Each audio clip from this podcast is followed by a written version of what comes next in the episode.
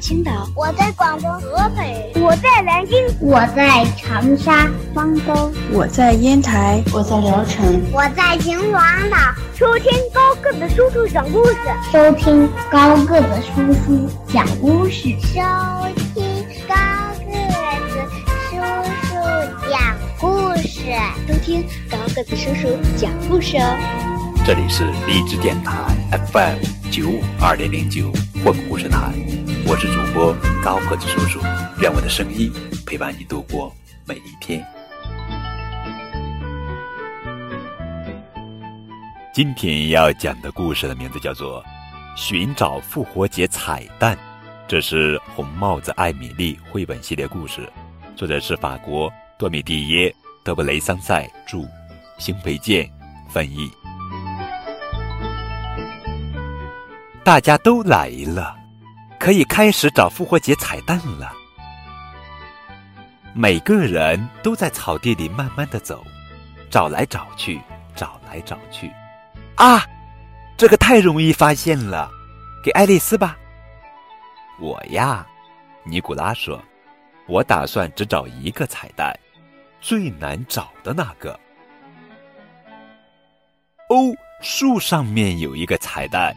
树下面还有两个，灌木丛里面也有，每个地方都能找到很多彩蛋。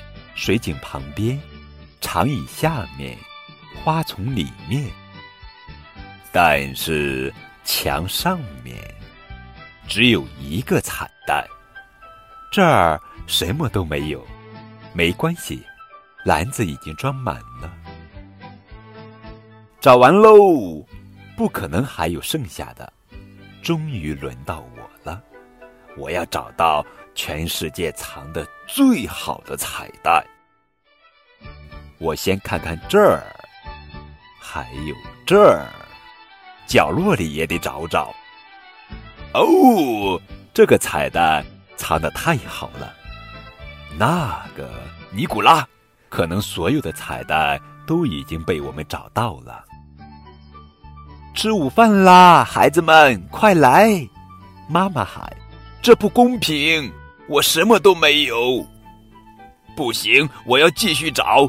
这儿呢，我找到了我的复活节彩蛋。